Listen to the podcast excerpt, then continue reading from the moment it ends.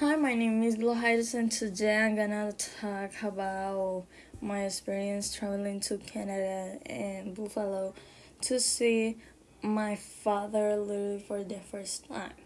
The reason that I went to this trip it was because my father because since I was little I didn't see him. The first day that we went to Buffalo, I stayed with my aunt. I remember that it was so cold. We stayed at her house, and then in the night we went to a mall and buy a lot of clothes and food.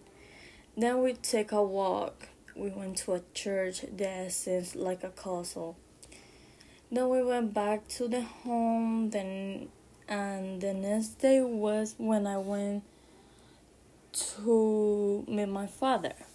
I went to his house and we talked a little we talk about when I was little and all that, how much he missed me and how much he wants to spend time with me. And my sister, I talk to my sister, we talk about how much we are alike. Our personalities is are like so similar. So we talk and we play some games. And then we decide to go to a place that have a lot of video games. We went there and we stay for like four hours. We play and play and we eat a lot of the food. So then when we go back to the home of my father because we was gonna to stay there I stay there with my father and sister and see a movie and talk a lot and all that. Then we decide to the next day to go to Canada. So we went to Canada first. I, I woke up and all that. I did my breakfast. We talked and all that. And then we went to the board for so I can go to Canada. We was passing the board and we passed to Canada and I remember it was so cold outside and it was so cute and so beautiful.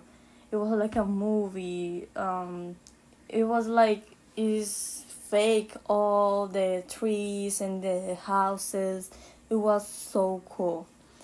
So we went to Canada and then we went to a park and the park had haunted houses video games about zombies go karts so we went to the go karts we went to the haunted house. That I was so scared. I went with my sister my stepsister and i remember i was so nervous because there was um there was a clown and I'm so scared of clowns. So we went there and then we went to the go karts. I remember I was so happy and excited because I always want to do it, do that, to play with go karts. So we do, we go to the go karts and I went so fast, and my sister, my two sisters, and then when we go back, we decided to get something to eat because we were hungry. So we went to buy something to eat. I remember we eat something sweet, um, like the candy that that they give you on the fair and all that. So we went eat and all that and then we decided to eat more because we were so hungry so we decided to go to wendy's. We then wendy's and then we decided to go to the niagara falls.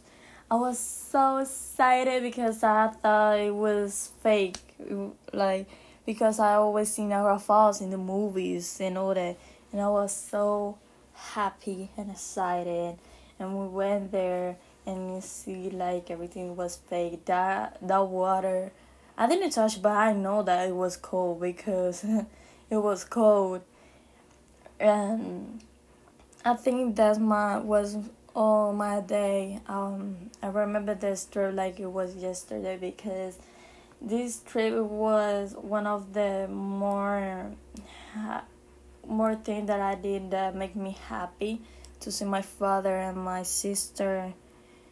It was so good. So yeah, this is the end of my travel report.